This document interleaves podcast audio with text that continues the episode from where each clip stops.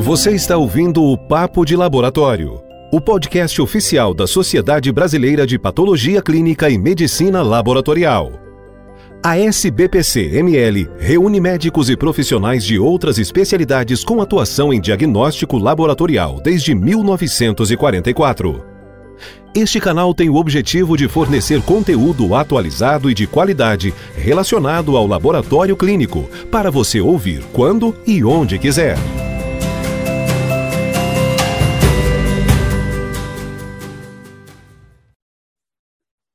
Olá, eu sou a doutora Annelise Wengerkevix Lopes, eu sou médica patologista clínica e diretora de comunicação é, da Sociedade Brasileira de Patologia Clínica e Medicina Laboratorial neste biênio de 2022-2023. É, estamos de volta agora na nossa segunda temporada do nosso Papo de Laboratório e nós trazemos hoje um tema cuja data mundial de conscientização se, se celebra nessa semana, na verdade, no dia 29 de fevereiro, que esse ano uh, não houve. E é um ano, um, dia que não houve, porque essa é uma data rara, né? É e é justamente a data de conscientização para as doenças raras, que é o tema da nossa conversa de hoje.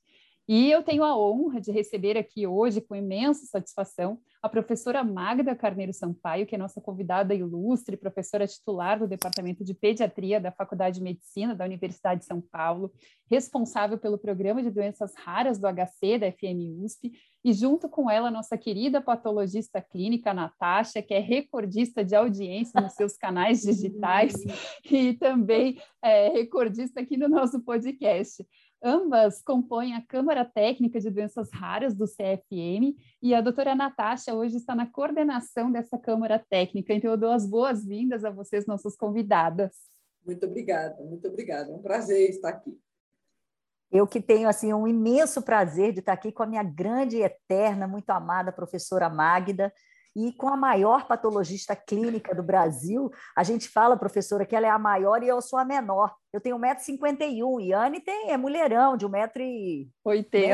1,80m. Então, que fica legal, bem engraçado nós duas juntas. Mas é um prazer estar aqui discutindo esse assunto tão importante e que nesse mês de fevereiro, em especial, a gente fala muito, a gente discute muito, a gente leva esse assunto muito para a população, tendo em vista aí que esses raros são muitos e a gente precisa estar Isso. junto deles e a gente precisa divulgar, a gente precisa, como médico, como pediatra que somos, como patologistas clínicos, levar esse conhecimento para que essas crianças, para que essas pessoas possam ser melhor assistidas. Bom, para a gente começar a nossa conversa, então, né, professora Magda, esse termo doenças raras não é um termo assim muito específico, né? Então, a senhora pode nos ajudar a entender qual que é o conceito de uma doença rara? Olha, o conceito de doença rara é simplesmente a frequência da doença na população. Então, não implica em nenhuma doença especial, muito pelo contrário, são muitas doenças diferentes. Se estima hoje que cerca de 8 mil doenças diferentes já tenham sido identificadas dentro desse grupo de doenças raras. Eu gosto muito do, do conceito, ou melhor, do consenso da comunidade europeia que considera uma doença rara quando ela é presente em uma pessoa, ou, quer dizer, uma em, dois, uma em duas mil ou menos. Então, uma em duas mil ou menos. O nosso Ministério da Saúde adota o conceito da Organização Mundial da Saúde, que é 65 em cada 100 mil, que dá muito próximo, dá 1,3 em cada 2 mil. Então, é muito próximo. Então, é, acho que é, é fácil de lembrar. Um em cada dois mil. Por exemplo, muita gente pergunta: o síndrome de Down é uma doença rara? Não, porque a maioria das doenças raras são de etiologia genética. Não, o síndrome de Down não é uma doença rara, é uma doença genética, né, como todos nós sabemos, mas não é rara. Por quê? Porque cada nasce aproximadamente um em cada 700, 600, 700 recém-nascidos, um deles tem síndrome de Down. Então, não é uma doença rara, certo? Então, é uma doença genética, mas não é uma doença rara. Então, o conceito é puramente de frequência populacional. Agora, tem outros países, por exemplo, os Estados Unidos, eles já consideram a frequência na população deles. Mas eu acho que para a gente não esquecer esse, esse, eu não sei o que é que Natasha acha, mas, acha, mas eu acho muito fácil, né? Fácil para a pessoa ter pelo menos um, digamos, uma ideia bem concreta, né? Natasha, você quer comentar? Então, professor, eu concordo com a senhora, né? Eu acho que esse conceito aí de uma para cada duas mil ou 65 para cada 100 mil é um, é um número que expressa bem a definição de doença uhum. rara. E a gente sabe que só no Brasil estima-se aí que se, existam cerca de 12 milhões, 12 milhões de pessoas afetadas aí por doenças raras e que no mundo esse número chega a 300 milhões de pessoas, né? Então, realmente, como a senhora muito bem falou aqui na nossa conversa informal antes de começar, os raros são muitos, né? Somos raros, mas somos muitos. Então, é, daí a importância da gente estar aqui discutindo. E, e assim, uh, como ela tem essa, essa definição aí basicamente por frequência, então significa que qualquer doença de baixa frequência na população ela pode ser classificada como uma doença rara, ou essas doenças que a gente trata como doenças raras, na verdade, têm outras características em comum? Não, elas não têm características em comum. Elas são doenças muito diversas, muito, muito diversas. Como eu já tinha mencionado, se estima que mais ou menos 80% sejam tenham um caráter genético, mas ela não existe nenhuma outra característica. Eu diria que o que a coisa que junta, vamos dizer, a característica que junta além da frequência é a demora no diagnóstico. Né? A demora no diagnóstico, isso realmente é o que é uma, a maior Uma fazer um ponto em comum, né? Um ponto em comum, exatamente. É. A demora no diagnóstico, o sofrimento das pessoas, né? Porque tem doenças raras que não são graves, né? Nem todas são graves, mas muitas são. São graves, incapacitantes e o mais sério, que vão progredindo, né? Se não for feito, não for realizado o diagnóstico e tomada alguma medida, digamos, é, profilática, terapêutica, ou, de reabilitação. reabilitação. É, exatamente. Mas então, pode ser muita, pode ser muita, muitas, né, Natasha? Pode São ser muitas, né? É. A gente agrupar essas doenças assim para tentar entender como é que elas se comportam, como a professora Magda muito bem falou, 80% delas são de natureza genética, mas a gente tem 20% delas aí que entra aí das doenças hematológicas, doenças renais, as doenças alérgicas, os, uh, as doenças imunológicas, os erros inatos de metabolismo, quer dizer, elas é, é, um grupo muito heterogêneo de doenças, mas que tem Exatamente. algo em comum. Então, a primeira coisa, elas têm baixa frequência na população, que é esse número aí que a gente começou no, o nosso podcast falando, né? Uma para cada dois mil, 1,3 para cada dois mil tal. Outra coisa, a demora no diagnóstico. Isso. Então, isso também é um outro ponto que costuma ser comum a essas doenças e que costuma levar aí a um sofrimento muito grande da família, da pessoa uh, com a doença. São todas elas, na imensa maioria das vezes, doenças crônicas, doenças progressivas, doenças uhum. incapacitantes, né? E como a professora também muito bem falou, existe uma involução do desenvolvimento neuropsicomotor, então, na, em algumas delas, né? Não, obviamente não são em todas.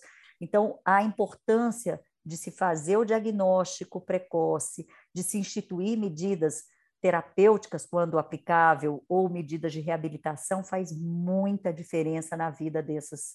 A gente fala criança, né? Mas na verdade é. dessas pessoas, né? Porque a gente é pediatra.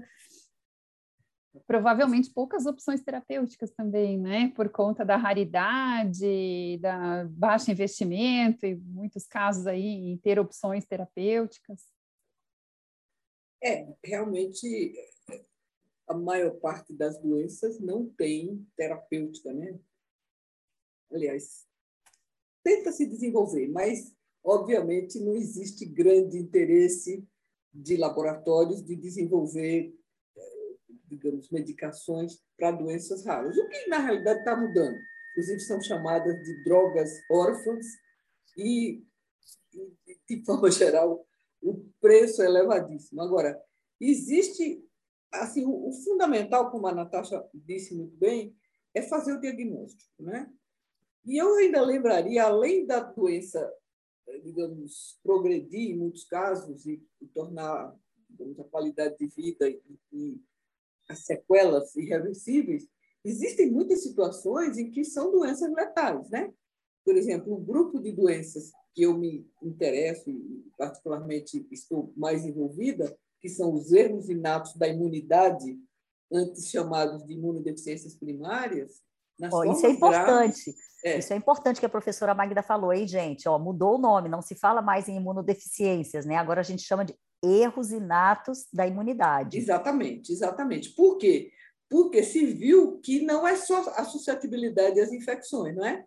E que, ao contrário, existem muitos erros inatos com um fenótipo completamente diferente, erros inatos da imunidade, com um fenótipo completamente diferente de autoimunidade, o grupo enorme das chamadas doenças autoinflamatórias, né? Então, eles não têm, muitas nem têm suscetibilidade aumentada às infecções. Então, há uns três anos atrás, houve a, a proposta que ganha cada vez mais espaço de trocar por esse nome mais abrangente, erros inatos da imunidade. E aí eu gostaria de voltando ao que a Natasha estava colocando, é que nesse caso, os casos, as formas mais graves, as crianças podem ir a óbito e óbito cedo e às vezes fica sem diagnóstico, né? sem diagnóstico e sem a oportunidade de fazer um aconselhamento genético para a família. Né? Bom, é, são doenças raras, mas é, vocês podem trazer para a gente qual que é o tamanho desse problema aí no Brasil, o tamanho desse problema no mundo, porque já está bastante claro pelas falas de vocês que as doenças é que são raras, né? Mas os pacientes como um todo, eles não são raros, eles são comuns, frequentes. É, com certeza, Anne. Quando a gente fala que é raro, mas para aquela família ter um caso na família, aquilo ali se torna realmente muitas vezes a, a, o objetivo da, da, de toda aquela família de, de fazer alguma coisa por aquele paciente, né? Então, deixa de ser um caso raro, digamos assim. Então, como eu falei, são cerca de 12 milhões no Brasil de pessoas que tenham doenças raras, e no mundo esse número chega perto dos 300 milhões de pessoas. Que seria mais ou menos o quarto país do mundo, né? Exatamente. Mais, é, mais, de 300 milhões tem a China, a Índia e os Estados Unidos. Só, né? Exatamente. Seria o quarto país em termos de população se a gente considerar colocá-los todos juntos, né? Daria para fazer o quarto país mais populoso do também, mundo. né, Natasha? Provavelmente, né? É. é, na realidade, desculpe, é, é, eu não sei se é, o, o, que esses cálculos é, são estimativas, não é? Estimativas. É, e são estimativas, sobretudo, com base em estudos na França, que a população é muito bem estudada e eles mostram que entre 5 e 6% das pessoas têm doenças raras. Né? Mas você está certa, e novas doenças estão aparecendo, né? Eu preciso contar o meu caso, né? Posso contar? Claro. Eu fui, pois é, eu tive um diagnóstico, tenho uma doença rara. E tive o diagnóstico aos 60 e poucos anos, né? Eu tive um, não posso dizer nem que foi um câncer, eu tive um diagnóstico de uma lesão maligna, né? Por esses exames de, de rotina. E nesse momento eu fiz uma radioterapia e foi um, eu tive uma reação enorme, assim, uma vasculite, e, e, e, foi descoberto que eu tenho uma deficiência parcial do, do, C4, do quarto componente do sistema complemento. E é uma coisa congênita, não é? E então nunca tinha tido rara, raríssima, raríssima, raríssima, não é? Então, vejam, quer dizer, o raro pode ser, como nós já falamos aqui, um paciente gravíssimo, que, como a Natália muito bem falou, mobiliza toda a família, não é, Natasha?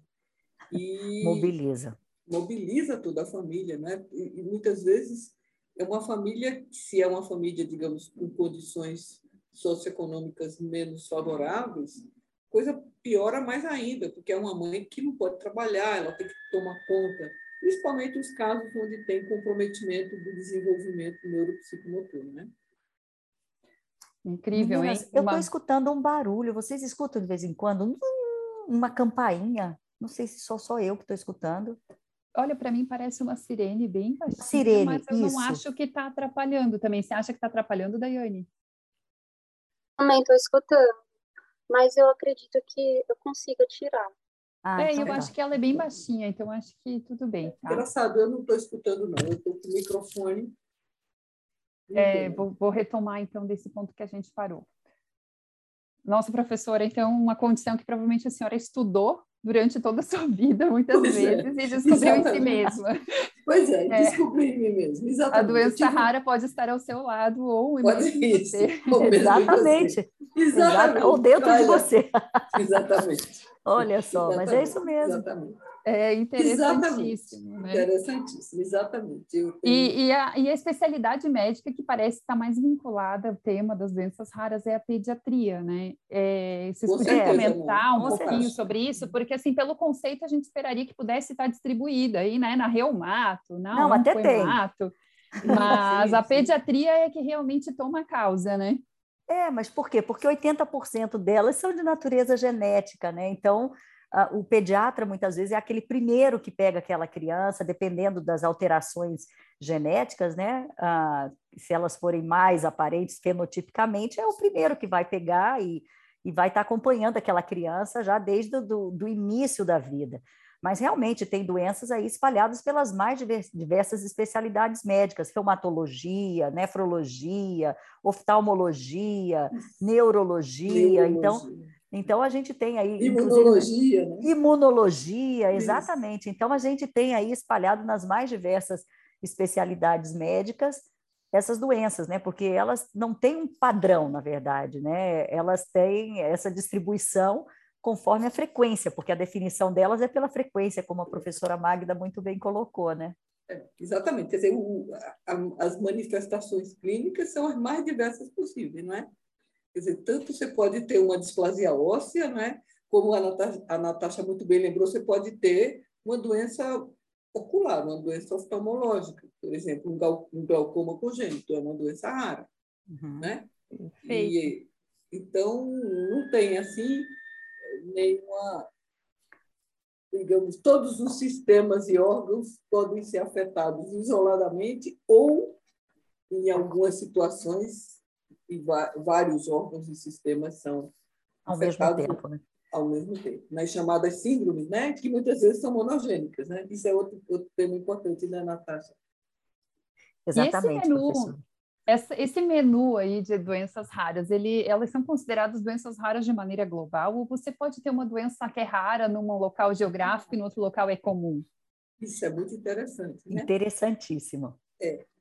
A gente tem um exemplo muito interessante no Brasil. É a, a, a doença falciforme, a anemia falciforme, né? É uma doença monogênica também, né? Como vocês sabem, é uma hemoglobinopatia. E ela é rara no sul, mas não é rara no norte, no, no nordeste, fundamentalmente no nordeste. Não é rara. Exatamente porque é uma doença, é um defeito muito prevalente entre afrodescendentes. Né? Eu sou nordestina, então, no Recife, né? em Salvador, então, Salvador é uma. É, é, a frequência chega para 600, mais ou menos, é, tem. É, pode ter um traço falciforme. Opa! Daiane, Daiane, teu áudio está aberto. Eu estou escutando. Daiane? Ai, meu Deus. É melhor, gente, é melhor. Eu acho que saiu. É, eu, eu não estava nem é conseguindo. Eu tentei ativar casa, seu microfone aqui. Né, Natasha? E a mãe. Nós já temos crianças maiores. Já não temos né? mais criança, é, mas. Vocês querem oh. voltar? Eu acho que Saiu é a gente volta então, nessa resposta. É, só você continua com o microfone aberto, tá? Fecha ele. Agora fechou. Não, abriu de volta. Fechou. Acho que deve estar com algum. Fechou. Pronto. Professora, pode responder, por favor, de novo essa da doença falciforme, como se eu tivesse é, Não, esse foi muito, essa situação é muito interessante, um exemplo muito claro no, no nosso imenso país, né, um país continental, é a doença falciforme, a anemia falciforme, né? que é uma doença monogênica e ela é rara no sul do Brasil, mas no Nordeste ela não é uma doença rara. No Nordeste como um todo, estimam que seja um em cada mil. E em alguns locais, como por exemplo em Salvador, é, é até mais menos rara, ou mais frequente, né? porque aí não é mais rara. No sul, sim. Isso se deve exatamente a essa nossa miscigenação, é? Nós todos sabemos que um dos um, nós somos descendentes de somos afrodescendentes, né? Nós somos fruto de uma grande miscigenação e um dos um dos vamos dizer, das, um dos povos, não digo nem que são muitos povos da, da costa é, oeste da África, né? principalmente hoje, onde é Angola e Benin, né? mesmo Nigéria, esses, essas, essas pessoas foram forçadas, né? uma migração forçada, mas os genes estão conosco aqui, nós somos é, é, esse país maravilhoso, culturalmente tão rico, e um dos componentes é nossa música, né? extraordinária, nossa alegria, né? isso é, é mas obviamente também existe genes, não é? Característicos, por exemplo, é esse gene que leva à doença falciforme, anemia falciforme, que tem a vantagem, em alguns lugares, de dar resistência à malária. Então, é por isso que esse gene se perpetua, é. né? E isso é me outra... faz pensar, isso, desculpa, Natasha, isso me faz pensar que dentre as doenças raras, então algumas são, podem ser privilegiadas ainda em termos né, de ocorrência e de serem mais estudadas, enquanto outras provavelmente são bem bastante negligenciadas, né? Outra coisa também, né, professora, que é muito interessante, que a senhora sempre lembra, são os casos de xeroderma pigmentoso, por exemplo, que tem Isso. ali no, no, interior ali de, de, de, Goiás, em Recanto das Araras, na zona rural de uma de Faina, lá fica a 250 quilômetros de Goiânia, é a cidade do mundo que mais tem xeroderma pigmentoso, para você ter uma ideia. Então, dado a alta prevalência de casamentos consanguíneos. Então, isso também é, faz com que a gente tenha aí essa essa ideia de que existam lugares que têm alta prevalência de doença rara. Então, quando você pergunta como é que como é que isso se distribui, então a distribuição também pode ter esses clusters, né? Que no Brasil tem e no mundo todo tem essas esses estudos mostrando. Acho que a professora Magda Acho que a professora caiu, né? Ela, a, a, na gravação dela falhou aqui para mim um pouco. Não sei se para você falhou também. Tanto não. que eu tirei, eu achei que fosse comigo, eu tirei minha câmera. Não, mas para mim não falhou, não. Não. Pelo que eu acompanhei também. Doutora Anne, desculpa pelo que aconteceu. Eu... Não, acontece, a gente entende. Não, menina, quem é mãe, fica tranquila. Relaxa. Aí, a professora está tá tentando entrar, mas ela está tentando entrar pelo telefone. Oi, tá professora. Oi, eu estou aqui tentando entrar. Aí não está conseguindo, né? Pode achar que a gente vai botar a senhora. É, caiu, mas está entrando de novo, Natasha. Tá bom, um beijo, beijo. Aí, entrou, entrou, entrou, entrou. Bonitinha. Vamos ver se ela já escuta a gente por aqui.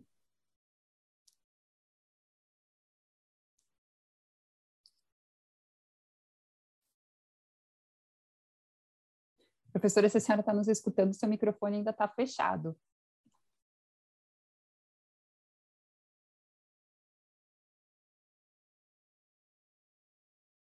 Esse Zoom aqui, às vezes, ele é meio travado, né, Natasha? Ele é, ele faz a gente passar por isso. Ah, ontem eu estava acompanhando uma, uma consulta com a minha mãe, e, gente, coitada da minha mãe, não, ela não conseguia falar com a médica dela, porque ela não conseguia, saía, voltava e não conseguia ativar o microfone, então eu tive que ligar o celular pelo meu computador. E como é que ela tá, Anne? Ah, ela tá com outra recidiva de novo, Natasha, mas ela tá fazendo imunoterapia. Ah.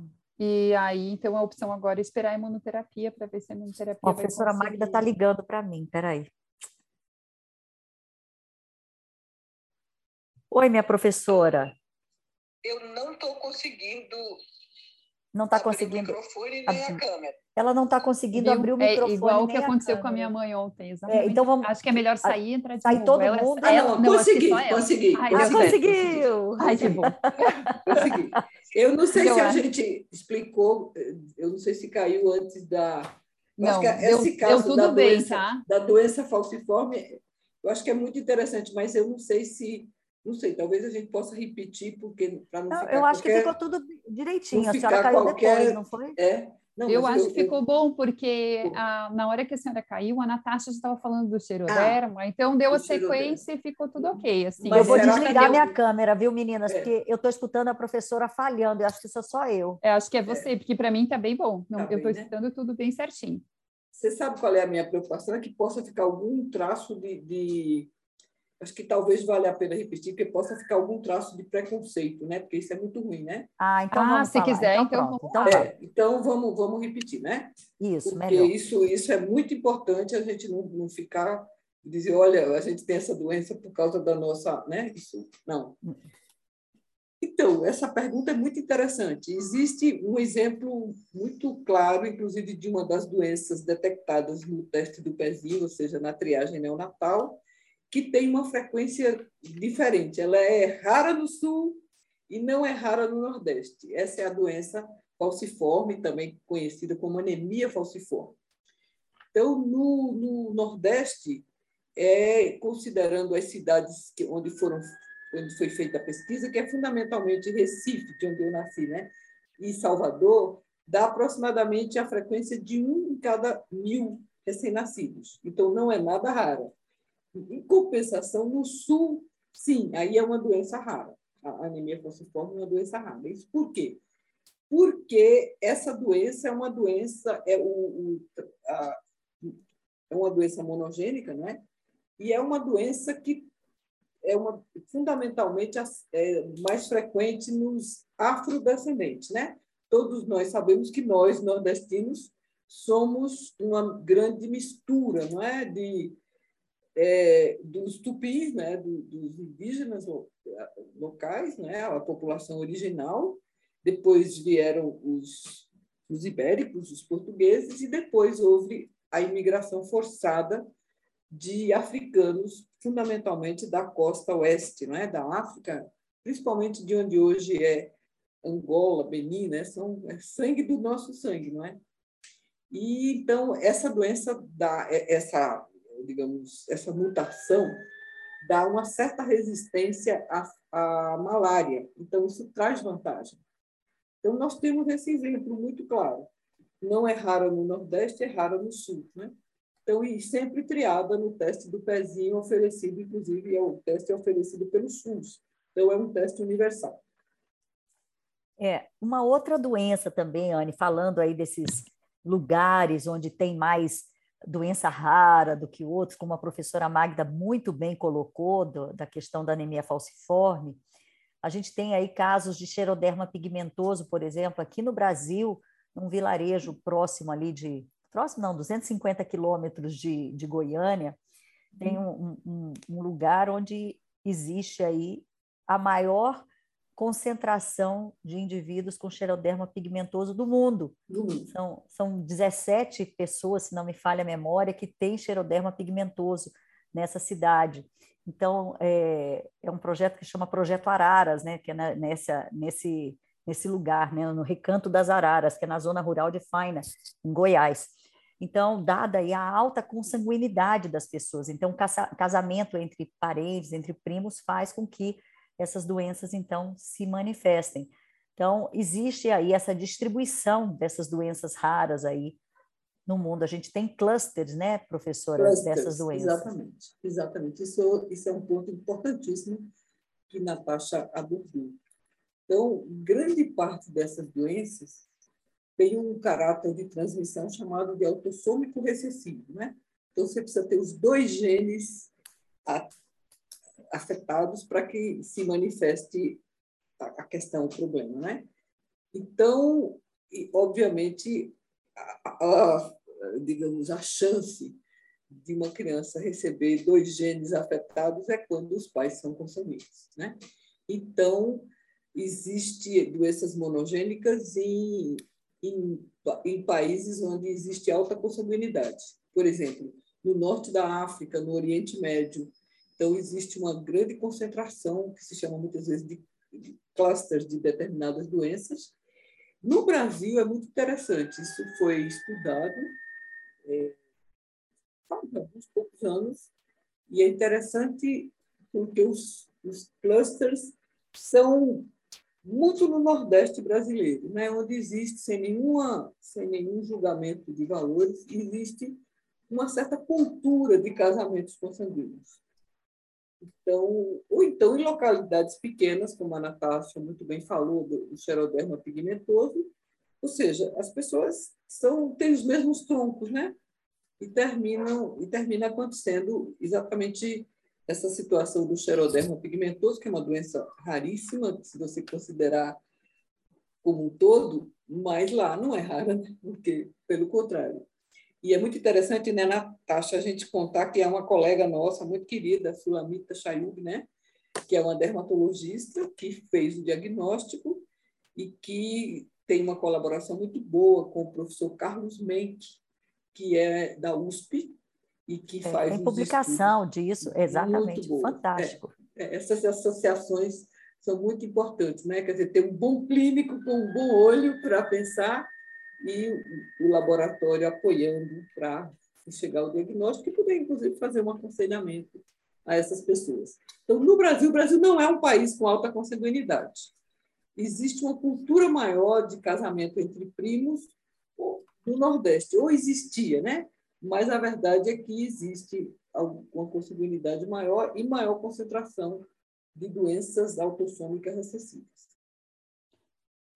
É, bom, vocês já falaram bastante aí sobre as desigualdades do Brasil, como a gente encontra situações diferentes, né? Mas no cuidado do paciente, na assistência também, isso é muito importante no Brasil, né? A, essa oferta de cuidado. E a professora Magda, ela lidera um centro de excelência, né? Para esse tipo de condição, onde tem especialistas aí atentos para fazer esse tipo de diagnóstico. Mas, em termos de políticas públicas, o que, que existe é, de incentivo aí para diagnóstico e suporte terapêutico para esse tipo de doença? Então. Acho você que é do, C, do CFM, conhecer muito mais. É, na verdade, assim, existe aí uma portaria né, de 2014 né, que criou a Política Nacional de Atenção Integral à Pessoa com Doença Rara. Né? E essa é, foi a primeira grande a, a, o primeiro grande avanço em termos de política pública no nosso país. Né? E essa, essa portaria é a portaria 199, de 30 de janeiro de 2014. E ela tem ali por objetivos principais né, reduzir a mortalidade, contribuir aí para a redução da morbimortalidade, promover aí um acesso maior a diagnóstico, a acompanhamento, a tratamento, reabilitação. Mas, infelizmente, né, professora, a gente ainda consegue, a, a gente ainda tem problemas estruturais muito importantes, me, apesar de existir aí esse norte, né, essa, essa, essa definição de política pública, né, dessa essa portaria 199. A gente ainda tem aí, encontra muitos entraves, e entraves não só, que quando a gente fala em doença rara, vem a primeira coisa na cabeça, já que a gente está aqui dentro de um podcast de patologia clínica, que a grande dificuldade é diagnóstico. Mas as dificuldades são é, diagnóstico laboratorial, digamos assim, né? que a imensa maioria das vezes a gente precisa do laboratório muito para o diagnóstico dessas doenças, tá? Mas não é, o, o diagnóstico laboratorial é apenas um braço dessas dificuldades. Então, começa muitas vezes com a dificuldade da pessoa ter acesso a um lugar onde ela consiga ter uma consulta que o pediatra ou que o clínico, enfim, que o médico suspeite de uma doença rara, que aí faça o diagnóstico, encaminhe para fazer exame e depois, uma vez estabelecido esse diagnóstico, se existe ou não existe uma proposta terapêutica ou se, é, é, se deve ser feita a reabilitação daquela pessoa, como deve ser feita essa reabilitação, como é feito o segmento. E, em muitos casos, a, a única coisa que, que tem para ser feita, muitas vezes, é os cuidados paliativos. Então, realmente, assim, tem uh, toda a cadeia de, de atenção a esse paciente ainda é muito frágil, tanto na rede pública quanto na rede privada, na saúde suplementar. Então, realmente a fragilidade é muito grande, é necessário aí um investimento em termos de, de, de políticas públicas mesmo para fazer com que esse todo esse essa jornada do paciente aconteça do momento em que esse paciente entra na, na, na atenção primária, por exemplo, até que ele saia com seu diagnóstico, com a sua reabilitação, com seu plano terapêutico. Então, existe aí, a gente fez um, um evento, né, professor, o ano passado no Conselho Federal de Medicina, mostrando exatamente toda essa cadeia de cuidado ao paciente, né, de doença rara, que não envolve, muitas vezes a gente vem na cabeça, ah, é o diagnóstico que é difícil. Realmente, muitas vezes, o diagnóstico clínico leva, muitas vezes, anos para ser feito, para se pensar numa doença rara.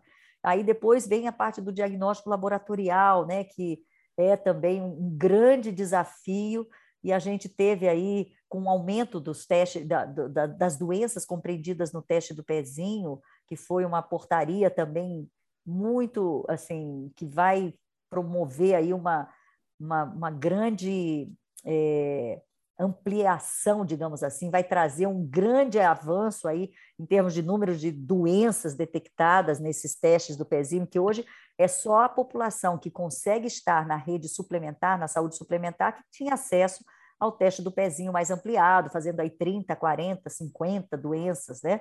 Pesquisa dessas doenças é, metabólicas todas. E às vezes até doenças é, com os erros inatos do metabolismo também, o teste do os pezinho. Os erros inatos da imunidade, né? Agora da imunidade, é. é. Os erros inatos do metabolismo, os erros inatos da imunidade, outras doenças não ligadas aí a erros inatos, enfim, com essa ampliação das doenças do teste do pezinho que vai sendo, vai ser implementada aos poucos, então isso também é um grande ganho para o diagnóstico da, dessas doenças raras mas a gente ainda tem muito a avançar. Né? No dia 16 de dezembro, eu me lembro que eu falei com a senhora, no dia que aconteceu, a ONU também fez, fez um documento, né? também é, mostrando aí a importância de se cuidar desses 300 milhões de pessoas com doenças raras no mundo, né? Então é um documento assim bastante interessante. Foi no dia 16 de dezembro agora de, 2000, de 2021, né? Para que é, haja o reconhecimento aí dessas pessoas que vivem com doenças raras, que possam ser melhor atendidas de maneira urgente e imediata, uh, e que cada país aí que, que é signatário da ONU, que façam as suas políticas públicas, que façam acontecer e que levem aí em conta as necessidades reais desses pacientes, né? Exatamente. Eu acho que esse, esse, documento é um documento histórico, né? Histórico. É, é, é um documento aprovado pela Assembleia Geral das Nações Unidas, o Brasil é um dos signatários do documento, e eles é, pedem que haja melhor atenção à saúde, mais proteção social. E um aspecto muito importante é que eles pedem que as pessoas, as pessoas com doenças raras, tenham mais acesso à educação, para que elas possam alcançar seu desenvolvimento pleno, né? Saúde, proteção social e educação. E, na realidade, é, é, os direitos dessas pessoas são os direitos inalienáveis de toda pessoa humana. Né? Inalienáveis né? dos direitos humanos. É Exatamente, de toda pessoa humana. Eu vou pegar o gancho dessa importante fala de Natasha e dizer que é muito, é, é muito importante que o médico da atenção primária, a enfermeira que está na ponta atendendo as pessoas, estejam, estejam é, pensando Pensando em doença rara, exatamente, né? Pensando, é alguma coisa que não se está chegando ao diagnóstico, é alguma situação que vai, volta, volta e volta, e se a, aí, se a família tem consanguinidade, um local pequeno e assim por diante. Então, é muito importante que os médicos da atenção, que a atenção primária, os médicos da atenção primária pensem, porque são eles da atenção primária, ou então na atenção secundária, né? é uma, uma criança, estamos aqui falando, e é principalmente criança, com um quadro muito grave. Tem, é muito interessante porque existem sinais de alerta. Cada grupo de doenças, por exemplo, as doenças, os erros inatos do, do metabolismo. É, a doutora Flávia Piazon, que trabalhava na ocasião na PAI, que hoje chama Instituto João Clemente, em São Paulo, ela desenvolveu uma lista de 12 sinais de alerta para erros inatos é, do metabolismo. Convulsões não controladas, vômitos, várias coma. Coma, né? Como, é. perda da consciência. É, exatamente, exatamente. Sepse sem sinais localizatórios, sepse sem sinais, sem sinais infecciosos, infecciosos, né? Exatamente, sepse sem, quer dizer, um quadro parecido com a sepsis, né? E, então, vários sinais. Da nossa área, os erros inatos da imunidade também têm sinais de alerta. Infecções de repetição, um, BCG que, que torna-se um, uma, uma, infecção e, a, e a, criança não consegue controlar, né? É, a falta do timo, às vezes está com a pneumonia, você olha, não tem o timo, puxa, isso é, é, existem muitos sinais, né? E esses muitos também superponíveis de sepsis, de quadros que parecem sepsis e não são, quer dizer, hiperinflamação e assim por diante. Então, é muito importante que os médicos da atenção primária e da atenção secundária tenham essa, essa ideia de que existem, né? existem crianças, principalmente crianças com doenças que não são triviais. Né? E aí é muito importante que se divulguem esses sinais de alerta para determinados grupos de doença, doenças. E aí, de fato, a confirmação desses defeitos, quase em 100% dos casos, precisa da ajuda do laboratório tanto para confirmar o defeito metabólico, assim, como para confirmar o defeito genético. E eu aqui penso que nessa, que nós aqui temos duas. Eu estou falando agora do projeto que a Natasha conhece, me convidou para falar, projeto Dora, que é doenças raras, né? Que está sendo elaborado pelo, pelo Instituto da Criança junto com a Secretaria de Saúde de São Paulo. E nós vimos que hoje nós temos duas vamos dizer assim, duas, dois, duas ferramentas muito importantes. Primeiro é a telemedicina, né? Então, é muito fácil hoje, não é? Alguém, digamos, é, no, no, Mato Grosso, né? No, no, interior do Mato Grosso, é, conversar, por exemplo, com Natasha em Cuiabá, não é? Ou conversar com o Marçal em Cuiabá, ou se acha que é um determinada doença, olha, tem um especialista, quer dizer, se mapearem os especialistas, geralmente eles estão nos centros universitários, né? E fazer essa teleinterconsulta. Isso é uma, uma ferramenta extraordinária e que acho que a pandemia permitiu, porque nós estamos aqui usando essa ferramenta, né? E a outra ferramenta muito importante que nós temos é que o, é o, o diagnóstico genético é feito com DNA que é a molécula super resistente.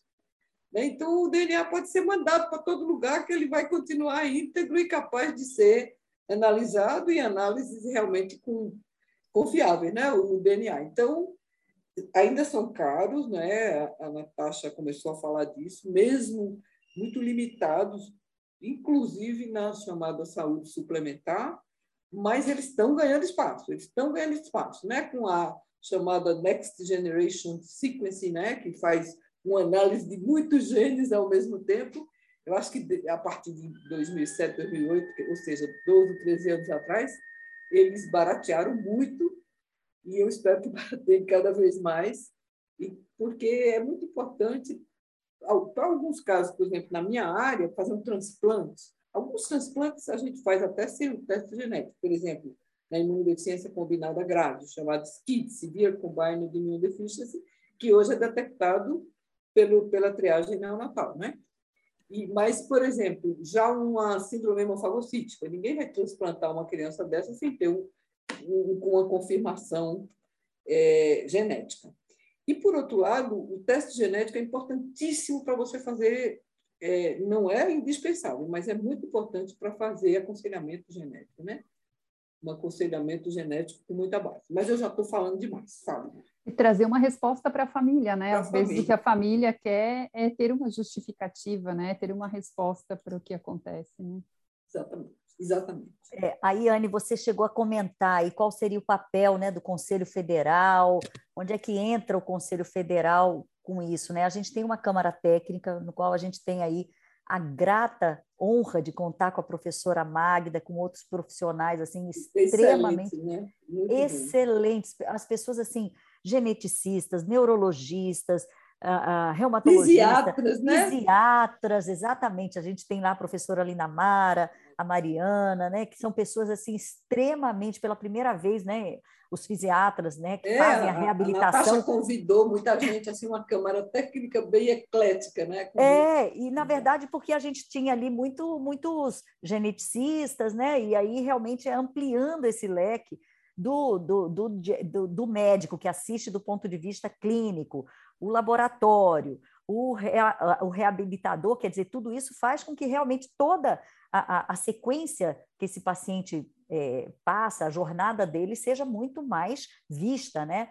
Então, o, o, Conselho Federal aí, a gente tem aí algumas bases, algumas premissas. Então, a gente tem uma das grandes discussões nossas, a professora Magda está aqui, ela também é uma grande defensora disso, como uma professora que ela é, é a questão da educação continuada. A gente precisa fazer com que o, o, o aluno de graduação saiba pensar em doença rara. Ele pode não saber qual é, mas ele tem que pensar nisso.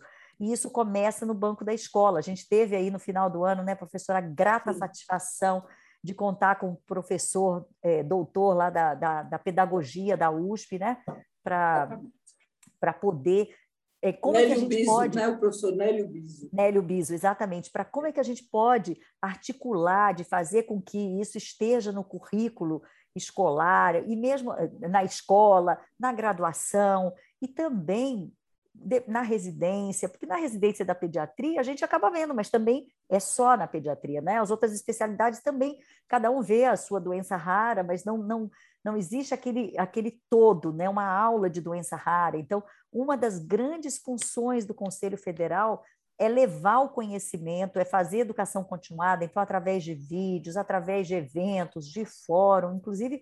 A gente está aí programando um fórum, né? A nossa, vamos ter um fórum agora. A gente vai fazer duas vezes no ano, essa é a ideia inicial. Vamos fazer um agora no primeiro semestre ainda, e o ano passado a gente fez um da, da jornada do paciente com, com, com, doença rara. Então, é um momento extremamente rico, onde todas as especialidades ali discutem o, o, as suas maiores dúvidas, as suas ansiedades, as suas maiores dores, e, e isso, obviamente, quando muitas cabeças estão ali juntas, pensando, a, a, as ideias são muito melhores e acabam fluindo. O que é problema um, né, para uma especialidade já foi para outra, e aí essa troca de experiências é, é, um, é um momento extremamente rico. Então, o Conselho Federal aí se coloca nessa posição aí de levar esse conhecimento, de fazer com que o médico tenha essa, esse respaldo acadêmico, científico, a gente também responde pareceres, a gente tem aí também outras, outras funções, mas basicamente, a gente tem aí essa grande missão de levar o conhecimento para que o, o, o paciente com doença rara seja melhor atendido, que diminua o tempo do diagnóstico dele. Né? Esse é o grande, ainda é o grande problema, não só aqui, né? É o tempo de diagnóstico, é a chamada odisseia né, do paciente com doença rara. Nossa, muito importante os pontos que vocês elencaram aí durante toda a nossa conversa. A gente, infelizmente, já está se assim, encaminhando para o fim, que a gente podia conversar muito mais tempo sobre esse tema, né? É, mas, de qualquer maneira, é, esse podcast está voltado aí para profissionais de laboratório, para estudantes, e aí eu queria deixar, então, mais uma oportunidade para vocês passarem uma mensagem final, é, principalmente sobre a contribuição do laboratório, né? Então, vocês uh, sabem que a gente é escutado aí por todos os cantos do país, tem laboratórios com mais recursos, com menos recursos diagnósticos. Então, se vocês pudessem deixar uma mensagem final aí de conscientização para o profissional de laboratório, o papel dele, como ele pode contribuir melhor nessa causa tão importante. A senhora quer começar, professora? eu queria, eu queria fazer um spoiler, não sei se é possível, mas é, é, é, o laboratório é extremamente importante. Né? Acho que a maioria dessas doenças, você, algumas talvez dermatológicas, até você faça diagnóstico só da clínica, mas quase todas é, você vai precisar do laboratório para fazer algumas avaliações, algumas análises funcionais e, e a parte genética, né? que é fundamental, porque, como nós vimos, 80% dessas doenças são genéticas de várias naturezas. Existem é, alterações de estrutura cromossômica, trissomias, por exemplo, deleções, né? por exemplo, a síndrome de, de George, né? que é uma deleção humana mais comum, né?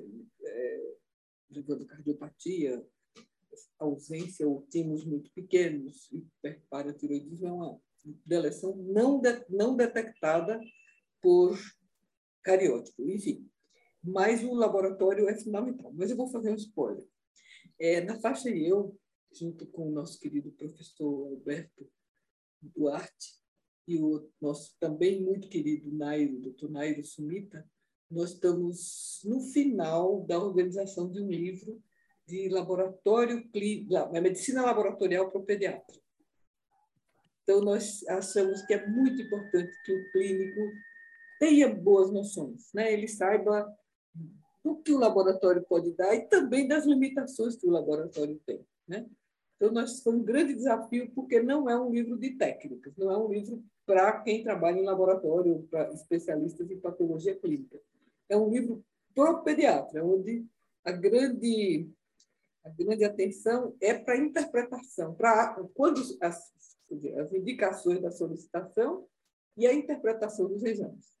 Então, a gente, nós estamos esperando que maio, junho, por aí, nós tenhamos esse livro é, é da editora Manuli para oferecer para os nossos colegas pediatras. Né? Então, era esse meu spoiler, mas.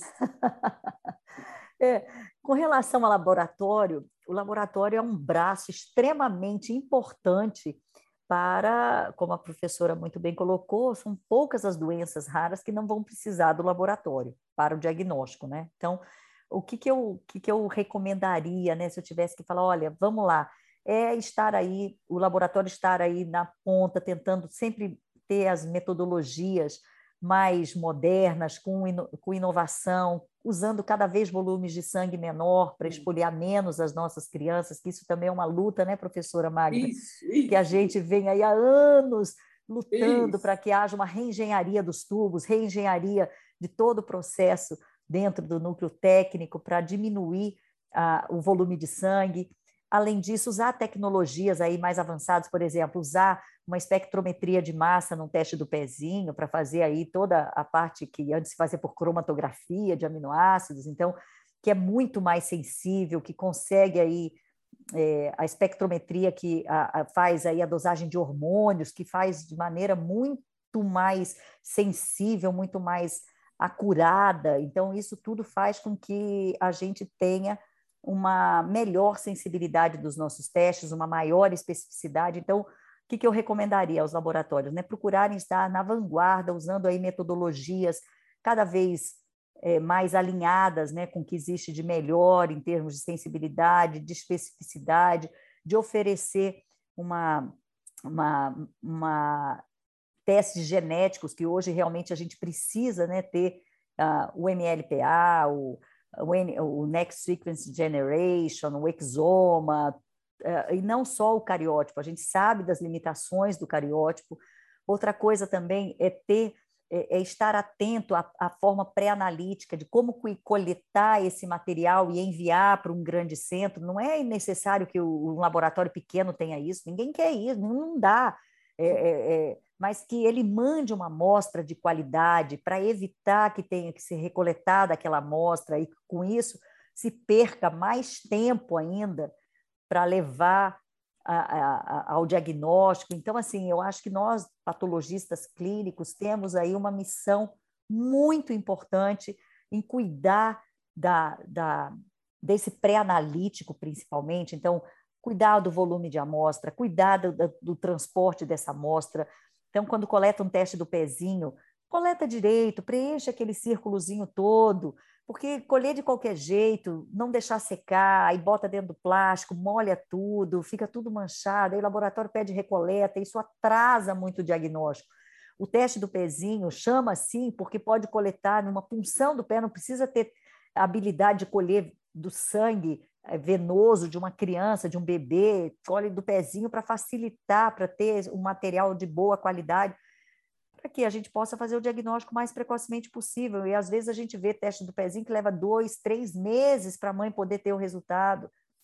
E isso realmente causa um atraso muito grande.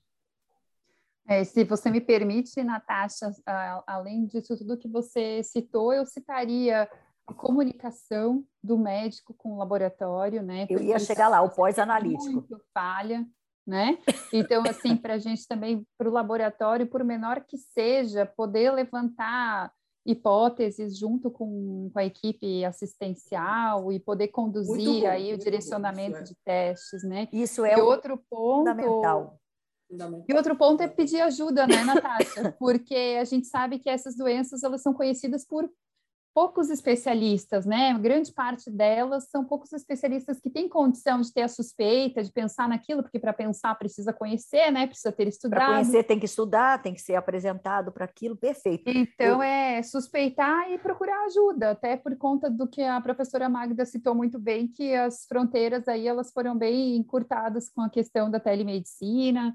É, que está muito fácil de a gente se comunicar, né? Existem muitas associações dos pacientes com essas doenças, e eu acho que isso também ajuda a alavancar esses, esse, é, é, essas pessoas se encontrarem e encontrarem os especialistas, mesmo que eles não estejam é. geograficamente perto, né? Não, com certeza, Anne. Isso que você comentou, pós-analítico, que é o médico do laboratório entrar em contato com o médico daquela criança, ou mesmo com a família, para que a, a mãe venha pegar logo o resultado e levar no médico, isso é fundamental.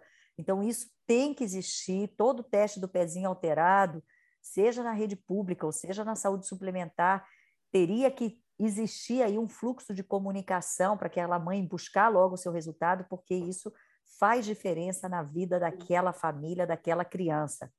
Uh, especialmente se se tratar aí de um erro inato do metabolismo, que ou mesmo do, do, de um erro o hipotiroidismo congênito, um né? hipotiroidismo congênito. Então, realmente, assim, a gente precisa precisa mesmo ter toda essa cautela, ter esse cuidado de fazer um fluxo de comunicação.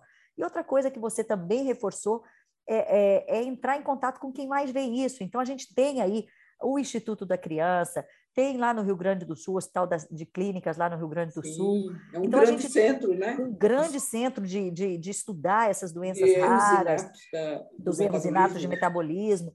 Então, assim, precisa trocar informações, porque ao trocar informações, trocar experiências, cria-se aí uma rede para ajudar aquela, aquele diagnóstico. E isso, obviamente, facilita sobremaneira o diagnóstico e as intervenções terapêuticas ou de reabilitação que, porventura, esse paciente venha a precisar. É fundamental essa rede, né? E acho que nesse ponto, realmente, a pandemia trouxe um avanço. É, a, é, a telemedicina é, é, foi disruptiva para isso, né? Então, hoje você consegue ter acesso aí a, a médicos especialistas sem precisar sair do seu lugar de origem e que muitas vezes é, é, é muito difícil, especialmente para aquelas famílias de mais baixa renda que não têm o poder aquisitivo para pegar um avião e ir para um grande centro. Então, isso realmente é, democratizou, socializou e, e, tornou. A gente precisa tornar essa, essas doenças mais inclusivas, a gente precisa trazê-la para a gente. A gente precisa fazer uma política de inclusão, uma política mais inclusiva para que realmente todos possam ter acesso de maneira igualitária. Né? Exatamente, exatamente. Isso é importantíssimo, Natasha. E eu acho que essa, essa possibilidade de, de, dessa comunicação hoje mais fácil, todo mundo aprendendo a, a fazer uma, uma teleconferência, não é? Isso é muito. Você pode até mostrar o paciente, né? O, ele, o paciente está lá com o médico, seu médico assistente, ele pode chamar um especialista, porque eu repito, são centros universitários que tem os grandes estudiosos em alguns grupos de doença, olha, mostra, os pacientes têm isso, tem isso, olha, pode ser isso, pode ser isso, colha tal exame, tal outro. É, isso é fundamental, gente. É, isso é, claro, tudo com a permissão da família, claro. Mas é, isso, isso é fundamental, né? Fundamental. Fundamental. Meninas, eu queria perguntar, eu acho que eu fiz um comentário que pode ter pego também mal. Será que não, professora? Eu fiquei com essa impressão.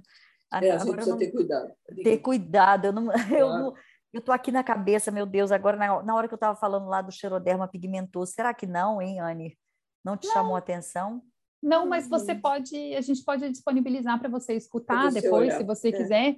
Mas eu não, eu estou bem atenta, gente. Acho que não, não acho nada. Que não. não? É, ah, acho que não. Então, acho tá. que você falou com muito respeito pelaquela uhum. população, não. né? É, hoje a gente, a gente realmente precisa tomar muito cuidado, né? Porque às vezes uma é. palavra mal empregada, você acaba sendo julgada assim de maneira não interpretada, né?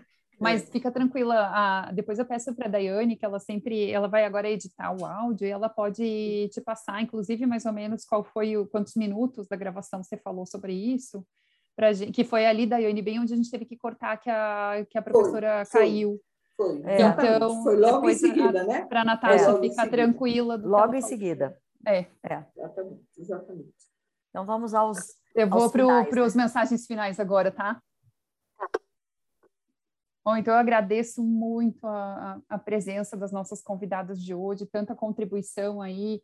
É, acho que nem preciso parabenizar tanto vocês aí por toda a dedicação da vida de vocês por essas doenças raras. Eu tenho certeza que vocês devem ter feito diferença é, em muitas famílias, né? E no ensino aí de muita gente. Vocês têm treinado muita gente ao longo do caminho aí com, com, com potencial para para virar um pouquinho a condição das pessoas que têm tanta dificuldade, né? Então, agradeço também pela contribuição e aqui com o nosso programa, com o nosso podcast, para que a gente possa difundir um pouquinho mais o conhecimento sobre essa doença.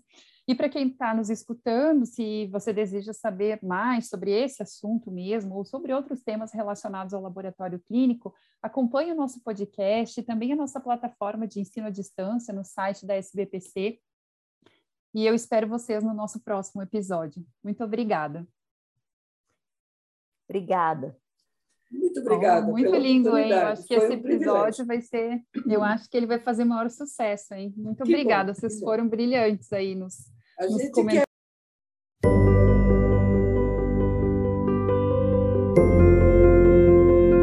Você ouviu o Papo de Laboratório o podcast oficial da Sociedade Brasileira de Patologia Clínica e Medicina Laboratorial.